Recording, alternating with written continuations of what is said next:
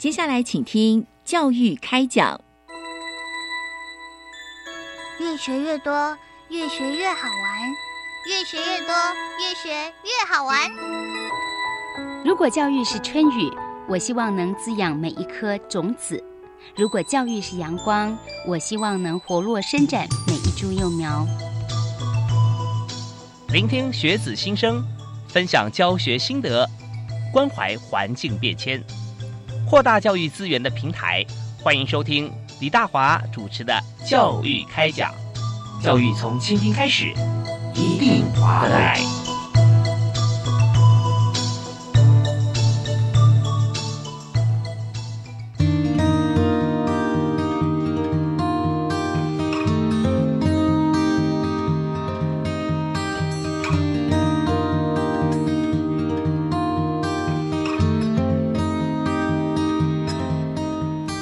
各位亲爱的听众朋友，大家好，欢迎您锁定国立教育广播电台收听《教育开讲》。我们今天在《教育开讲》所提的主题啊，非常的特别。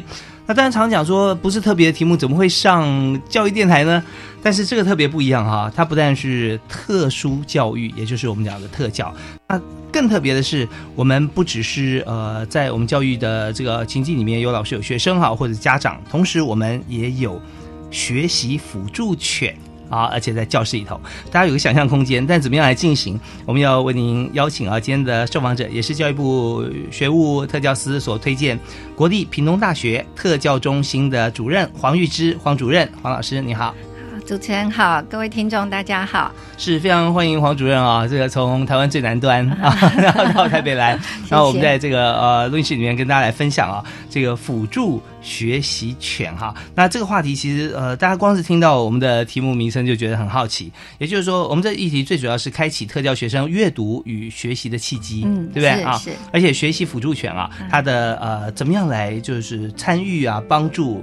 啊，运用，而且我们还推广嘛，对对不对？所以第一个契机就想说，呃，是什么样机缘之下，在屏东大学啊，有设立这个学习辅助犬教室呢？哦，好，那我们屏东大学哈，原来是屏东教育大学跟屏东商业技术学院整并的，是。那整并后的改成屏东大学后的第一任校长就是。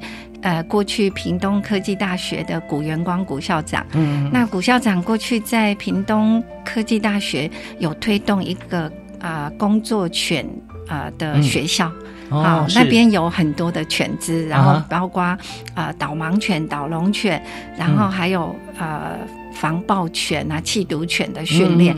后来校长到平大来的时候，他就说：“哎，那有导龙犬，是不是可以跟特教结合？”是。那也引进了那个兽医师，就是齐伟莲医师跟我们认识。那其实他也在在平科大，平科大对平科大，然后就是专门负责工作犬训练，呃，学校的一些狗狗的训练。那他本身是兽医，是啊。那呃，当时就是我们跟骑师接触后，就在讨论说，我们怎样把狗狗带进我们特教孩子的学习。所以当时就是因为这样的机缘哈，就跟骑师结合认识。那当时的系主任是呃侯雅玲主任，啊，就我现在的前一任主任是侯雅玲主任。是。那我们就共同找骑师来讨论，就是我们要怎样把犬只运用在。孩子的学习是，所以孩子学习的孩子是几岁？有没有界定一个年龄？好，那个学习辅助犬哈，它其实。对狗狗的喜爱是从小孩子一直到老人都喜欢的，所以我们呃后来我们觉得我们是走教育，所以我们就先锁定在呃国小学前还有国中的学生，那我们就希望说试试看狗狗带给孩子在学习上的一些不同的改变。那我们开始就想说，是不是呃让狗狗陪孩子去读书？因为有些孩子哈，他其实。每次要读书可能都不喜欢，但是他可以因为狗狗而去改变，就是让他念书给狗听。那小朋友觉得，哎，我念书给狗听，他是比较有成就感，因为狗狗不会笑他，狗狗会专心听，对，而且狗狗是经过训练，所以它很安定。那小朋友可以摸着狗，可以躺在狗的身上，可以用各种方式，但是重要的还是要有一个领犬员在陪伴，是在引导。在学习过程中啊，呃，学习的动机往往根植于他的成就来源。对对，有成就感的话，他觉得做这件事情获得鼓励，或自己觉得开心啊，他就会一做再做。对对。那他学习动机呃被教习，很大的一个原因，也就是因为不被肯定，或者说呃做的都没有比别人好，别人都被鼓励，然后自己都被责骂。对。那我干嘛还要做这件事呢？啊，不管是学习还是做任何事情都是一样嘛，对不对？对。然后常开玩笑说，很多大老板啊，呃，觉得说高尔夫球是一个在谈生意啊，什么各方面很好的一个机会，但是却有很多人他不愿意去打，为什么？因为打不好。对。所以那如果说你今天可以呃把一件事情做得好，或者说你在呃一种情境底下，你可以充分发挥去学习，让它变得好，那就很棒。所以就去找教练。或者说，我们讲说学习动机比较比较不高的孩子，他可以用这个学习辅助犬啊，辅助学习犬啊，像这样子的学习辅助犬学习辅助犬的方式。那狗狗就很安静啊，然后很专心听它，然后当然它的学问绝对比我们差，对 我们一定比它好啊，这样子。对，所以就会慢慢培养对这个科目啊兴趣。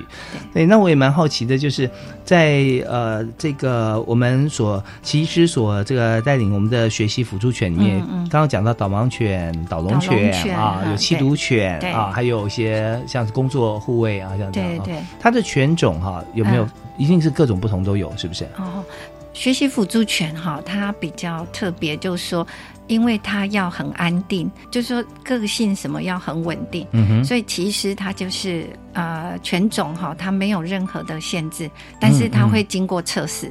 他会希望说，小朋友因为对狗很好奇，都会去抓。嗯，像狗狗任意抓它啦，或者是你你拉它啦，它不会有一些凶恶的反应的。嗯，那测过以后。其实觉得它很稳定的，就是说这个狗的个性适合，才会再接进一步去训练它。哦，对，所以呃，这方面大家心中现在脑海中就有画面了啊。那把狗狗带到教室里面 去，那这个教室呢，到底是它教室有多大，有多少孩子在，然后一次有几只犬，然后跟它互动方式是如何？我们现在尽管自己想象，但是听完一段音乐回来之后，就会立刻再邀请我们今天的特别来宾，国立屏东大学特教中心的黄玉芝黄主任，好，跟我们来描述一下。现场的情形，好，谢谢。休息一下，马上回来。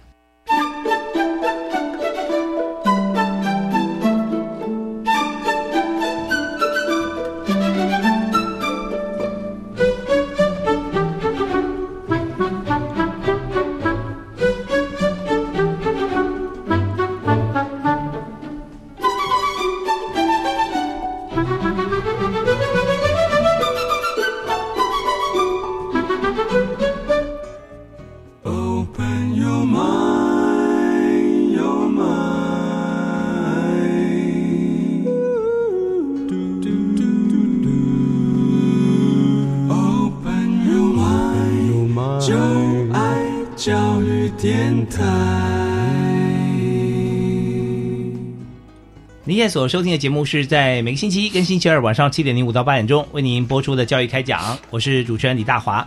我们在今天要和大家所一起畅谈的话题啊，就是由国立屏东大学的黄玉芝主任啊，在屏东大学担任特教中心的主任。那黄主任带来的这么。珍贵又有趣，而且非常实用的话题 啊，就是学习辅助犬啊。那呃，帮助从学龄前一直到小学、国中啊，这个帮助有到大学，甚至有到大学。嗯，好。那我们刚才前一段谈的这个，就是说，大家去想象一下，在教室里面会发生什么样的情形，而且在学前跟在大学，那大概人人犬互动的情况可能不太一样啊。但是我们都很想知道，说我们在进入呃教室之前啊，我们是不是有呃做什么样子的一个训练？有时候不止不是训练犬只啊，是训练人啊啊！对对对，对，所以这边然后进而我们到各个不同教室里面所呈现的风貌，还有学生的人数跟犬只的数量啊，跟互动的情形啊，这跟我们来谈一下。好，那呃，我我们目前哈是呃在高雄市跟屏东。就有十六所学校在推动学习辅助犬，哦，就是从屏东大学开始的。对，我们先把老师他们有来上所谓的领犬员的培训，嗯，大概培训四天。那这四天呢，老师他们可能要知道怎么样带领狗狗，怎么样呃让狗狗听从指令。所以四天多多少时间？每天多久？每天就是六小时哦，六小时还蛮长的哦。啊，那我们有时候就分两个礼拜的六日这样好，那就是让老师们先接受训练，他知道怎么带领狗狗，然后怎么样呃去引导孩子去阅读啦，或者是有些孩子他可能不是阅读，而是他可能是情绪的问题。嗯，所以那个狗狗可以让孩子跟。呃，狗狗说话，所以我们大概老师们培训以后，那我们自己大学部的学生也有参与，所以我们就有所谓领犬员的训练。嗯，那训练之后，他们跟狗狗之间的互动啊，呃，然后狗狗的服从指令啊，怎么照顾狗狗啊，带领狗狗了解狗狗这样，嗯，然后才会进到学校去服务，或者是到社区图书馆去服务。那哦，所以有学校有图书馆，对我们有社区图书馆。那基本上哈，呃，领犬员跟小朋友跟狗狗是三个一组，好，那有时候呃，他们带到学校情境，因为小朋友看到狗狗就已经快不行，大家都快疯掉了，所以有的老师他会呃，一个老师一只狗狗，还有几位小朋友就小组这样。那目前我们推比较多，他们大概都是在学校资源教室，好，有些带到特教班，甚至。有些学校它是推动全校性的，甚至把生命教育也融入到学习辅助权的教学。大校小校有关系嘛？是吧？对，如果学校人数多的话，可能就先重点啊，先呃资源教室。资源教室哈，哎，这边可能也要跟所有的听众朋友稍微解释一下啊，就我们讲的这个特教啊，特教班。跟资源教室啊，它差别在哪里啊？资源教师他是小朋友平常都是在普通班上课，他部分时间会到一个呃学校的一个教室里面就接受一些课程啦，或者是社交技巧啦，或生活上的一些训练。那它是一个过渡站，是固定班级，但是学生不是。不是专属，就每天每节课在这个资源教室里面。对对对。但是如果说有些像包含情绪啦，或者部分障碍啦，啊，对，那我们要上同样科目的时候，就会让小孩子就会抽离哈，到那个资源教室接受。而且是会分龄嘛，是不是啊？他会呃，有时候就是看老师抽离的时间。嗯。那目前也有一些就是老师入班去协助他们，所以资源教室其实他有特教老师，有特教老师啊。对，那。呃，有些像是志愿教师，除了我们需要辅导或者说加强的同学以外，那像好像比较资优的同学也有。也有资优也有资源，也有资源教师资源班哈，对，就是说呃，我们都叫资源班，对，所以大家就先先把这样子的一个名词，我们先啊先理解一下啊，就 就知道。那所以这些孩子，那当然了，我们说资优孩子是不是或一般孩子是不是有需要？但是可以的，我们就看学校大小跟我们的这个呃学习辅助犬的数量，跟跟领犬员的人数跟时间，我们都可以来做。但现在主要聚焦是在这需要多学习的资源教师或者特殊呃教教育。对不对？对我们目前做比较多哈，都是呃。资源班的学生或特教班学生，那他们就是呃，有时候他们在普通班学习比较挫折，那他们就是会为了想要念书给狗听，就很认真，自己也会平常就准备了。然后他到哎狗狗来的时候，哎，他就会读书给狗听，这样哦，这样子。那狗狗的反应呢？狗狗就乖乖坐着，所以我们狗狗听了很多故事。但是以前刚推动，大家很好奇，都说你们的狗狗怎么那么厉害，还会读书？所以其实。其实是小朋友读书给狗听，是。可是狗狗其实听完之后哈，你当然不能要求狗狗再说一遍哈。但是狗狗的反应呢？啊，就这，因为我们常讲一句话说：“哎呀，你跟他讲这个，等于是对牛弹琴啊。”但是跟狗狗读书，可是感觉跟对牛弹是不一样的。对对，所以它会有相当的一个效果。它成就感怎么来？好，小朋友其实他成就感也是一个自我增强，就是他能够安静去把一本。绘本或一个故事读完，那读完其实对他自己就是一个很好的内在增强。那我们的狗狗在那边安静的听他读完后，我们会给小朋友一个狗饼干，他就是去给狗狗增强。好，所以他就是他去鼓励狗狗，那小朋友就很有成就感啊，因为他也等这一刻，他可以跟狗狗互动，就是可以喂狗狗啊，然后哎摸摸狗狗啦。那他们其实就很喜欢，因为狗狗真的非常的乖，而且。呃，有时候狗狗躺下来还会脚举起来跟他们握手。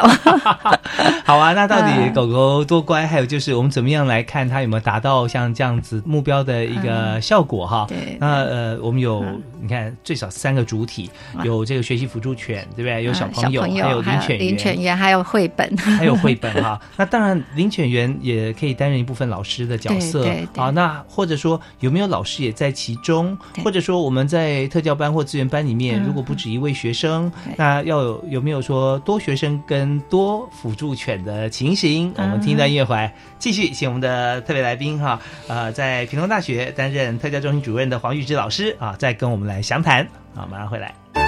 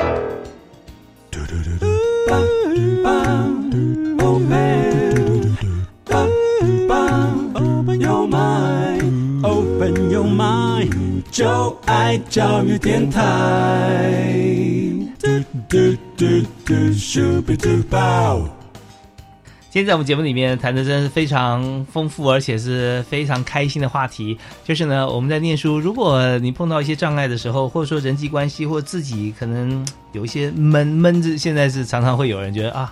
不管工作啊、学习，或者说人际关系，那怎么办呢？哎，我们今天黄玉芝主任啊，黄老师从平东大学过来啊，就告诉我们，现在学校有推学习辅助犬。啊，跟狗狗来聊天，或者狗狗互动，或者念书给狗狗听，对，不但自己学会了，狗狗也很开心。啊。那狗狗为什么会开心呢？我们刚刚有提到，就是我们每次念完一段书，我们就会给狗饼干，让小朋友给他吃，对不对？啊？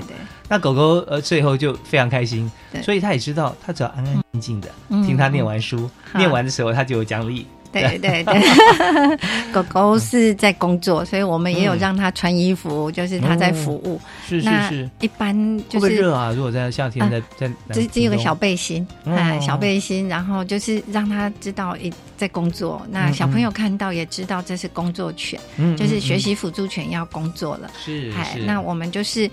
如果要那个服务的时候，它的空间其实都不用很大，就是我们会有一个狗的垫子，然后狗就在那个垫子上躺着，然后或者是坐着，对，它就会在那边固定。那那个领犬会下指令，请它就是呃坐下啦，或者是趴下，或者等等，它就会停在那里。哎，那解除指令就是 OK，就是解除指令。对，所以他们会有。这一些指令上的一个训练，服从训练。哦，那如果小朋友来说，呃，请趴下，或者说 OK，他会不会听得懂？呃，就是他会听领犬员的领犬员的声音，而且领犬员在服务的时候，他会有那个背带，小背带，然后里面装增强物，就是饼干。饼干，所以狗狗有时候会认它。那所以他们会把。呃，增强物就是小朋友念完书的时候，就把增强物拿给小朋友。那有时候你有那个背带，你下指令，哎，狗狗就很乖，它知道它会有食物。是真的，所以在家里面谁喂狗狗、猫猫咪哈，它就是跟你很好，对 对，知道这个关系。它就是行为改变技术。是是是。所以刚刚我们前一段有有想到说，那在这样子的空间里面啊，或者在特教班或资源教室里面，对对大概有几位小朋友，然后几位啊，就学习辅辅助犬。对，我们目前就是各个学校在推动的时候，大部分都是一个老师带着一个辅助犬，然后小朋友有些是一一对一，有些是一对多，就是会好几个小朋友一起，然后带就跟一只狗狗在一起，然后他们就可以轮流念书给狗听。哦，哎，对，那狗狗也很开心，看哇，这么多小朋友表示，等下有这么多饼干。对，啊，我们还有一个学校哈，曾经有那个自闭症孩子，很胖的，不愿意运动的，嗯，然后狗狗去，他就是带狗狗散步，然后顺便减肥，所以其实还蛮多元的。就我们目前，呃。去去年一共有十六所高频地区的学校在推动，他们就非常的多元，有些还拍犬影片，拍犬的影片，让小朋友去做呃生命教育宣导跟辅助犬一起，然后也有变成狗狗的那个呃情绪信箱，他们可以说话对狗狗说话，然后就到辅导里面去了。哈，所以小朋友跟狗狗相处一段时间以后，他们就很喜欢狗，那。会一直期待狗狗去，所以他们老师就把它设一个狗狗的粉丝信箱，他们有什么话可以写到信箱对狗狗说，那老师就可以了解小朋友的一些想法。呀，但我我们也很想知道哈，就是呃，老师也。了解小朋友的想法，对，那么老师也直接可以看到小朋友在跟这个学习辅助犬互动过程中，他念了这么多的书，是不是也会反映在他自己学习上面？我们不讲分数了，因为这个是很很主观的东西啊。那我们讲说他对这个科目是不是有兴趣？嗯啊，或者说他在这个在对答的时候，我们也知道说他对于像这些知识有充分的了解。对，那这个学习上面是不是有进步？我们也稍后休息一下回来，再请黄主任来跟我们来谈。啊，好，那当然还有很多，我相信，呃，听众朋友在心中还会有很多的疑问啊，比方说，呃。除了小朋友以外啊，那像大学的时候，大学生啊，高中生、大学生，他们已经跨越另外一个心理层面了。嗯，那他们跟狗狗之间的互动是如何？好啊，那还有就是，如果对对老人啊是如何？那还有哈，就又想很多。好，就是那个 狗狗的话，它你看有有导盲犬、导龙犬、缉毒犬、工作犬这些，还有肢体辅助犬啊，肢体辅助犬。那他们应该呃原先有他们的正职，对，呃，那是不是已经退役了？而且是对跟小朋友在一起的话，年龄越成熟，他的也稳定度越高。所以有没有说他的平均年龄啦？啊，还有呃大大小小犬种，像是气毒犬、米格鲁比较多，导盲犬、拉布拉多比较多啊。像这些有没有一些呃他们特殊的一些情形啊？所有的问题 听完一回来请教黄玉芝老师啊，马上回来。好，谢谢。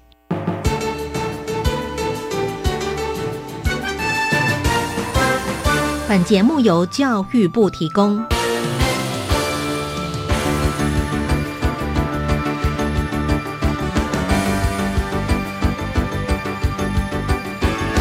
最详尽的政策解说都在教育开讲，教育开讲，教育开讲，都在教育开讲。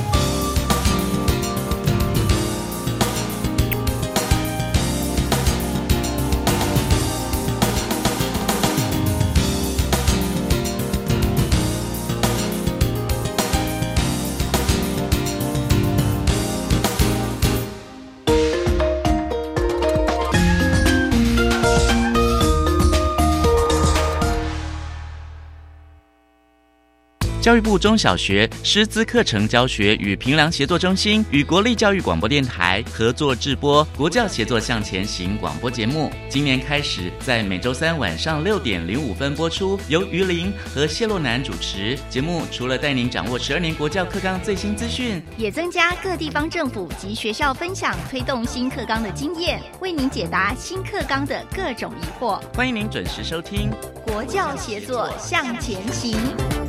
为什么你们不溜滑梯却躺在大土丘上啊？因为我们可以在上面看着满天的云海蓝天啊。那为什么要放一颗石头汉代土丘开一个洞？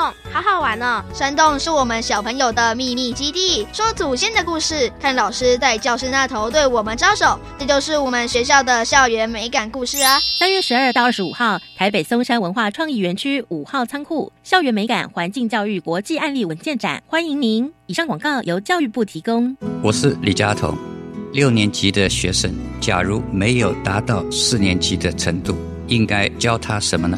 当然从四年级的课程教起，唯有如此，孩子才能学得会，又有成就感。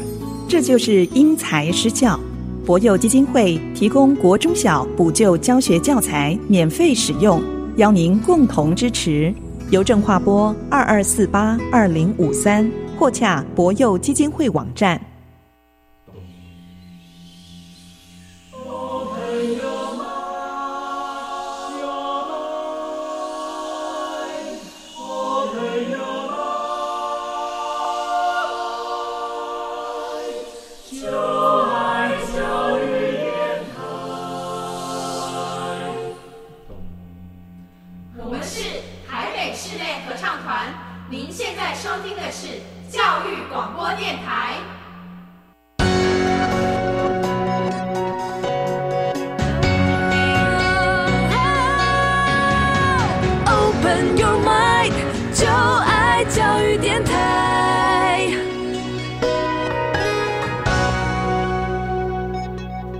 继续锁定教育广播电台，收听今天非常棒的一个主题，就是开启特教学生阅读与学习的契机。怎么样开启呢？就是有今天我们的特别来宾，国立屏东大学的特教中心黄玉芝主任啊，黄主任好啊，主持人好，是黄主任来带给我们啊，就是用学习辅助权来推广运用在哪里呢？就在开启特教学生阅读与学习的契机。所以我们刚刚谈了很多，就是在呃。一般我们讲小学居居多，对，我们刚刚的情境大概是小学、国中比较多了啊。对对。那在学前的话，可能有学前的方式。对啊，学前可能有时候是他比较比较不跟别人接触啊、交往啊啊，然后呃情绪方面不知道怎么样来来谈话，他就跟狗狗讲话。对对 对，小朋友喜欢跟狗讲话。然后讲就要讲长一点，然后再给他一个饼干。嗯，对。讲两句话那太简单了。所以那这是这是一个部分。那我们刚刚有提到说有这么多不同的犬种了啊。还有就是说，在这个高中、大学的同学啊，他们怎么样情绪怎么样来来来做这个辅助哈，来来做学习。所以，我们先先谈这个高中或大学好了。好，他们应该是已经到了人际关系或者学习力已经到了一定的经验值了嘛？啊，那怎么样做突破？对，好，那高中的部分，我们目前哈，就是有些学校刚开始在跟我们接触联络，因为他们听到我们在大学做到的效果。那我们在大学就是，呃，我们系上有一位钟怡杰老师，他就是用呃狗狗，然后对一个自闭症的孩子，就是他在课堂上他没有办法参与很多，那那个钟老师他就一个礼拜就是。啊，额外的课程，因为那个自闭症学生非常喜欢狗，那他就让他到我们的犬舍的训练教室，然后那个老师就陪在旁边，然后在哪里？呃，在我们校园里面，我们有成立了一个学习辅助犬的训练教室，就是全国唯一的一座。有多大那个教室？啊，蛮大，一有一大间，像一个小别墅的平房。哦，它不是一般的教室的空间了。对，它就是一个平房，蛮大的。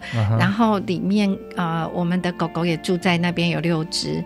那呃，后面就有个花园，他们可以运动啊，散步。那它有隔间吗？啊，有有一间大间就是训练教室，就是训练领犬员或训练狗的地方。大概有几平啊？几平？我们半个篮球场，或者说哦，没有那么大。一间教室，一般的教室，大概半间半间教室哈。对啊，旁边因为还有狗狗的那个饲料啦，还有冰箱，因为要冰一些药啦哈。是。然后还有狗狗要随时监控体重，还有体重器，哎，啊那边不能吃太多，对，就是一个教室，好，那那个也是我们是全国唯一的学习辅助犬训练教室，嗯嗯嗯，那钟老师就在那边让自闭症孩子，他就是呃在狗狗旁边读书，读我们的大学的书，嗯然后。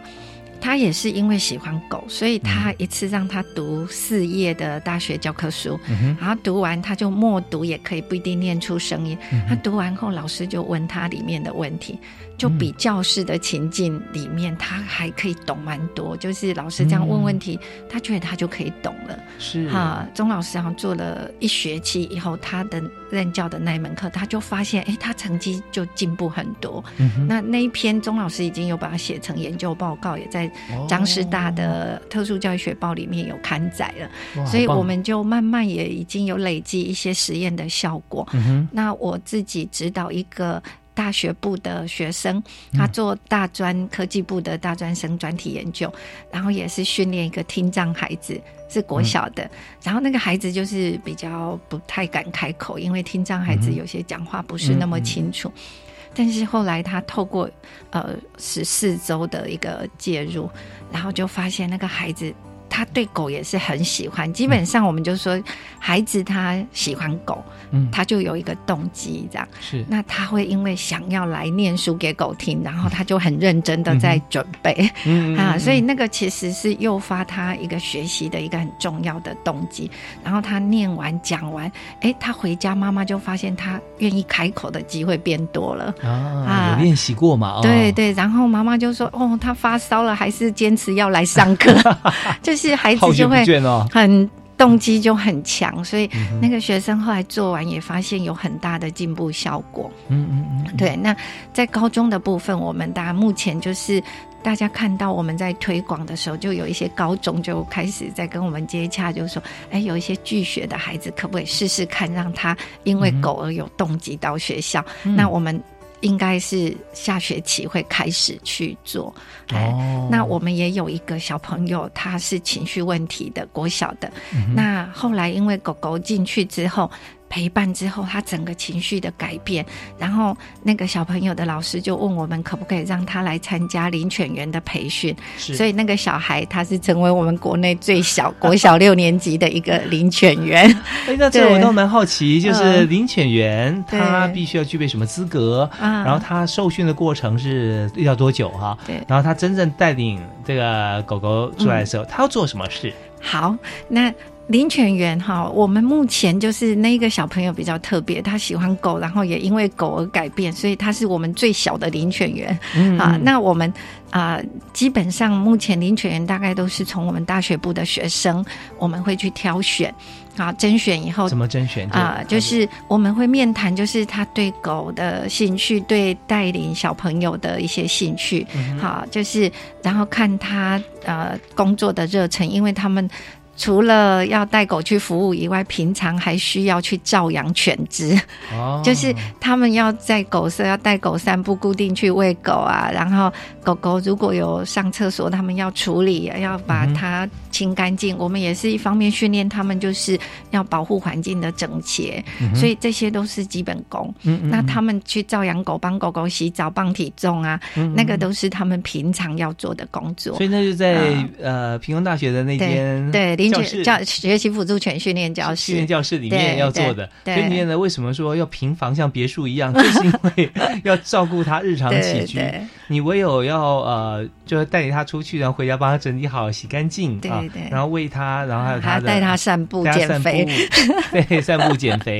然后那时候我们也要帮他清理他的这个排泄物啊，对，都清干净，对，要清干净。所以呃，爱他就是要照顾他，照顾他，而不是爱他就只是让他来娱乐你而已。对，那就不是真的爱。对，人跟人之间也都是这样，对，对不对啊？所以从这个学习里面，其实是一个生命教育，真的没有错。对，所以您说很多学校把它放在生命教育里面。对我，我们其实就是用生命来影响生命。是是是，这是教育的非常重要的一个关键。嗯，那也有很多老师已经来经过培训了，就是高平地区，他们由高雄市政府教育局还有屏东县教育处支持，然后就是呃，他们就委托我们培训他们一些老师。嗯，那。那平常他们呃就会到我们学校来借犬只。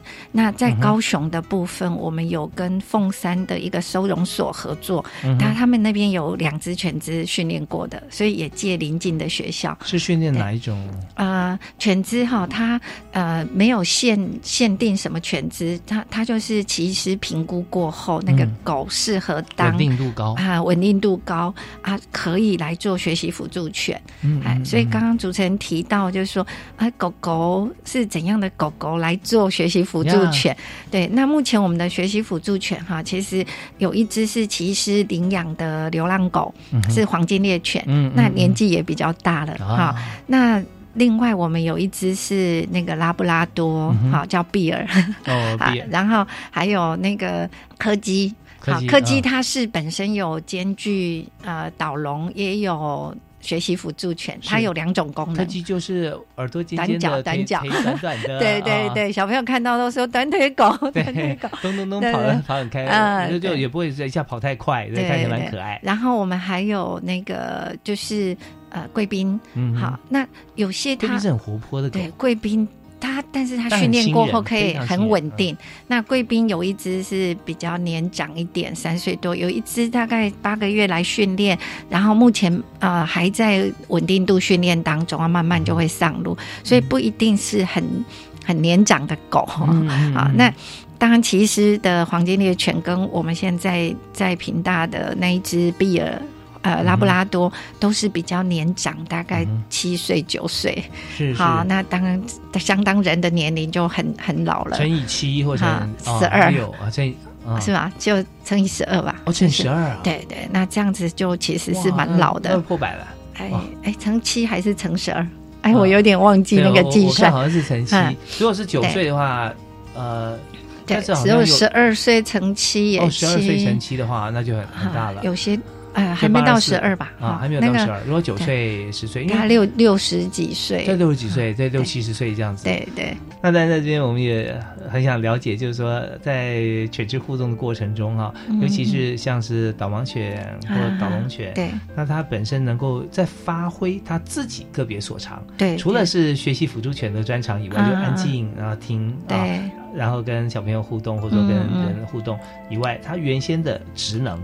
就是导盲犬或者导盲犬，它还有没有各自在不同地方发挥的？那我们听到音乐回来之后，我们再请啊黄主任哈黄玉芝主任来跟我们来谈。好，谢谢。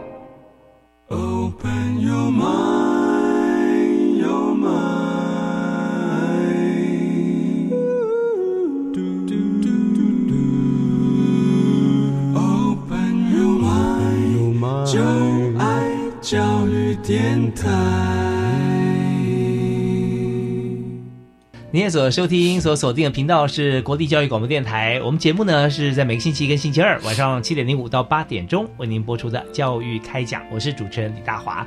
那我们今天邀请的特别来宾是来自屏东大学的黄玉芝主任啊，目前在特殊教育中心啊，特教中心。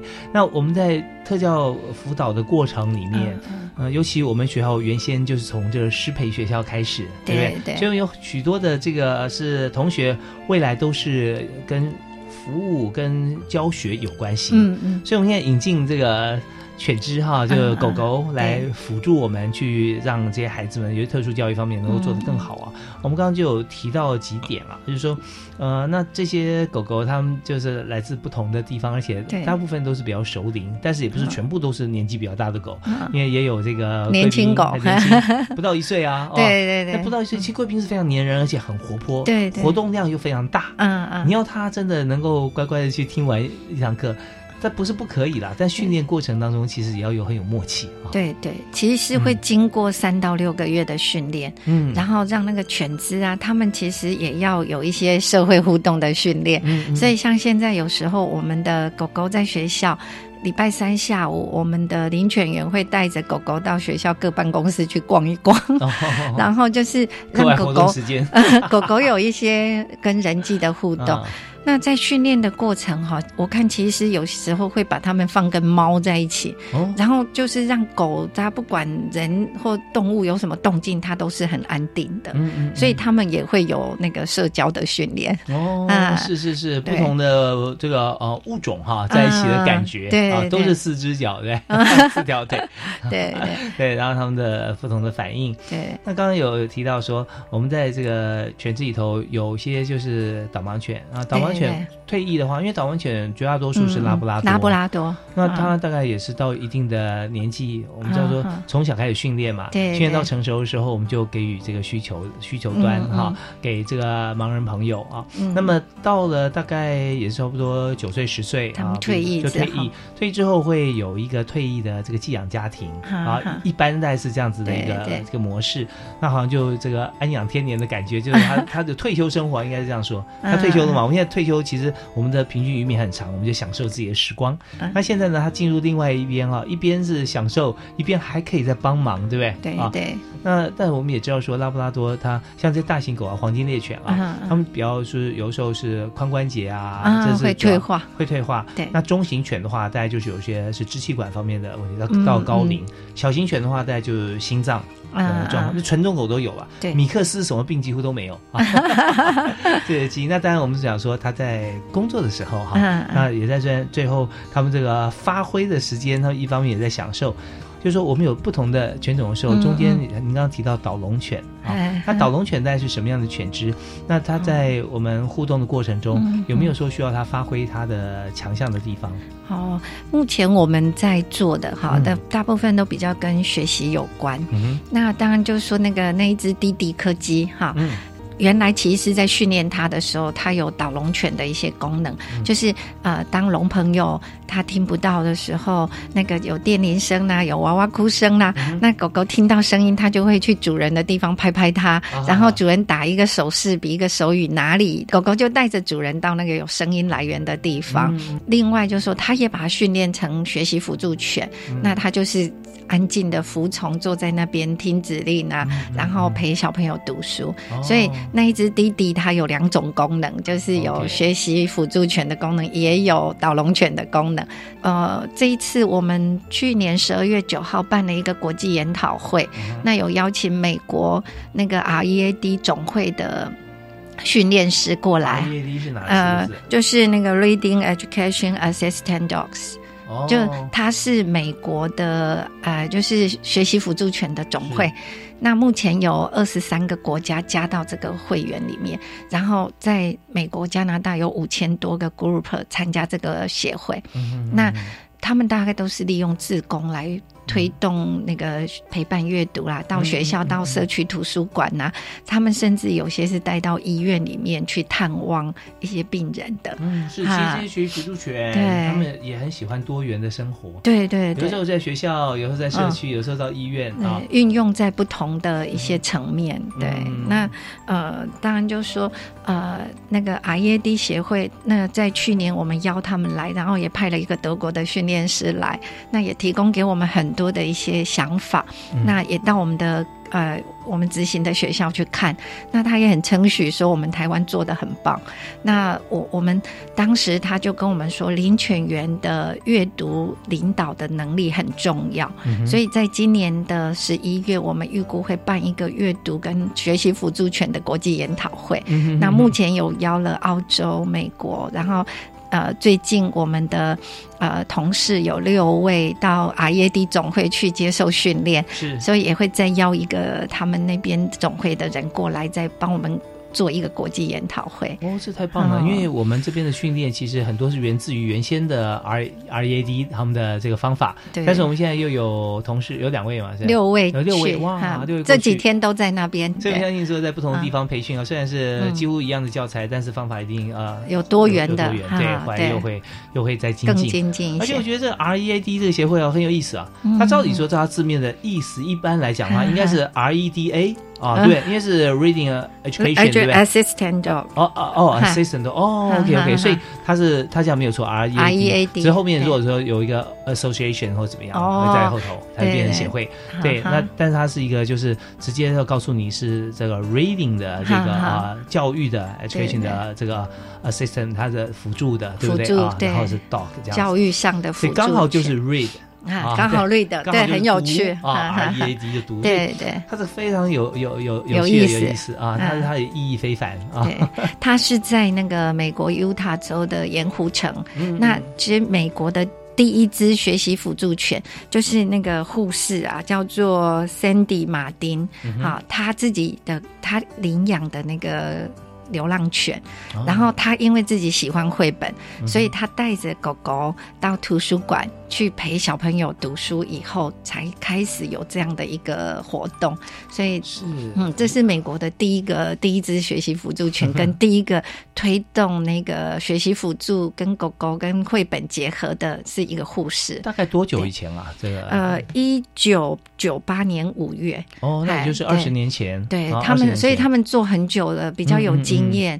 那最近我们同事几位到那边去，他们也传回来就说：“哎，他们做很久了，很多蛮值得再去交流的经验。”那我们未来回来也慢慢在国内做一些推动，让狗狗能够服务的面向更广。好，那现在目前就我们办的国际研讨会后，其实还蛮多单位很想要来跟我们一起合作。嗯，那我们当然就说，呃，因为犬只的数量，因为狗狗的照养其实是蛮花时间、蛮花人力的。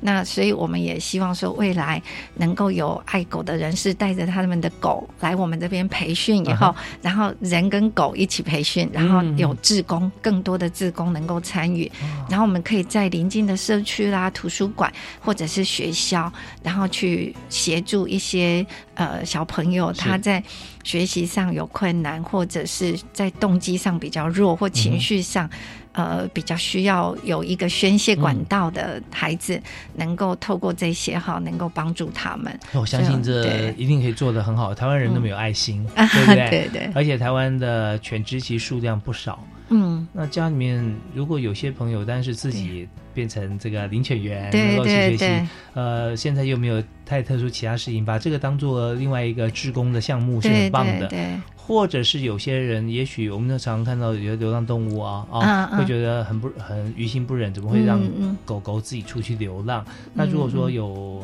家里面有狗狗，但现在有任何的因素，不管出国或干嘛，没有办法照顾的时候，你愿意把这个狗狗能够这个变成公共财啊？那这方面，当然我们也需要更多能够接收这个公共财资的，能够捐献啊这些啊，不管是场地还是。资源或者说他们的食物啊，那这都可以让我们越做越大。那现在是在屏东，屏东大学。对。那希望未来，我们就跟中部北部有没有做联系？有，就是台中教大还有彰化师大，他们都邀请我们去推广过，然后邀了很呃邀了很多的国小老师、国中或学前的老师来听，那他们都很有兴趣 啊。那还有台东大学的特教中心，他他们也来参与，然后就也很希望说未来。在台东也能够推，那我们目前其实还有做一块是原住民孩子的，好，就原住民孩子有些他们很属于大自然嘛，那有时候孩子可能在。静下来阅读这一块，有些他可能就比较没有那么大动啊，没有那么大动机。那我们自己在那个屏东的长荣百合小学，还有来义乡的幼儿图书馆，啊，都曾经带狗狗去，就会看到小朋友真的很喜欢狗狗。那他们可以为了狗狗来，然后就拿着一本书排队要等着读书给狗听。那我就觉得就诱发他们这种呃想要。阅读，然后去读书的一个动机是好。那当然，将来我们的领犬员怎么去引导孩子阅读，那个也是阅读成功的一个很重要的因素。所以我们在我们领犬员培训的进阶，我们就开始在加入阅读阅读的一些引导啦，然后怎么样去让孩子阅读更有效的一些训练。哈，现在阅读大部分是以这个语文为国国文国语这样子。未来其实数学也可以阅读 啊，历史也可以阅读啊，跟语文有关的。对，其实只要你讲得出来的，或者说呃数学的算式，你可以讲得出来，然后就先解除心中的排斥感，对啊，然后进而就进入另外一个境界，又可以有狗狗分享互动，啊，真的很棒。好，我们今天真的非常开心啊！感谢这个国立屏东大学特教中心的黄玉芝主任接受我们的访问，讲这么棒的一个话题。我们最后呃有一分钟时间，我们听段音乐回来之后，再帮我们做一个结论。哦，好，谢谢，谢谢，再回来。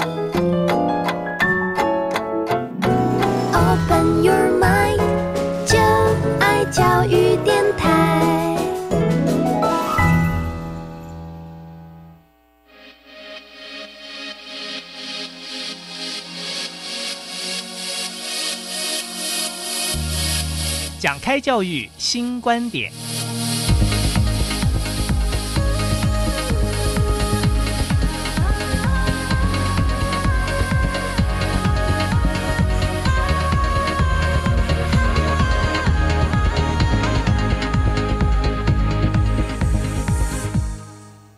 过得非常快，我们谈到非常欢心。开心的话题就是这个狗狗哈，人类最好的朋友，然后还可以来帮我们来做学习的辅助啊啊！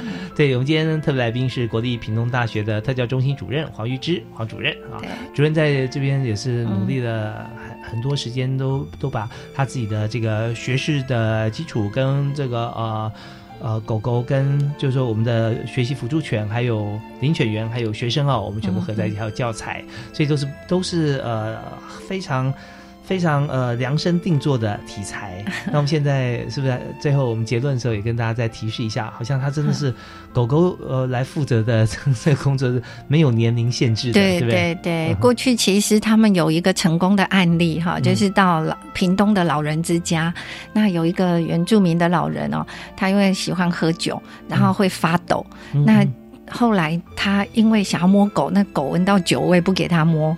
那后来学生就跟北北讲说：“北北，你因为酒味太重，狗狗不给你摸。”后来那个北北就因为这样而戒酒。哦，然后要跟狗亲近。对，然后他就每次只有酒瘾犯，他就去扫地，很用力的扫地扫地。然后最后他。狗狗去了，他摸到狗狗以后，哇，他整个哈就改变，后来就真的戒酒了。所以狗狗其实对幼小年龄一直到老人，对人类都是一个非常疗愈的一个伙伴。哈，那我们也觉得，在我们推动学习这一块，好，对孩子的动机的引发啦，还有孩子呃跟狗狗互动，然后。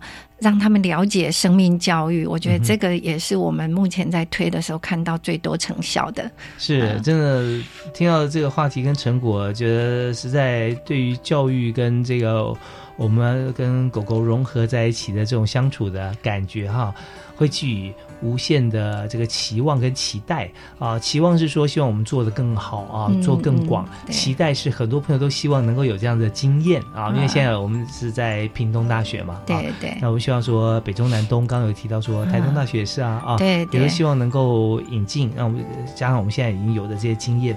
那最重要就是说，希望所有有需要的朋友啊，都能够因此而越来越好。对对，好，那我们今天非常感谢这幕后的推手啊，黄玉芝主任 啊，谢谢谢谢主持人，谢谢啊，我们也欢迎大家可以上网啊，到国立屏东大学来看一看我们的学习辅助犬的推展的情形。嗯，我们有网页有，有也有特别的网页在介绍。好，我们可以上网去看一看。好，也谢谢您的收听，我是易大华，教育开讲，我们下次再会。好，谢谢，拜拜。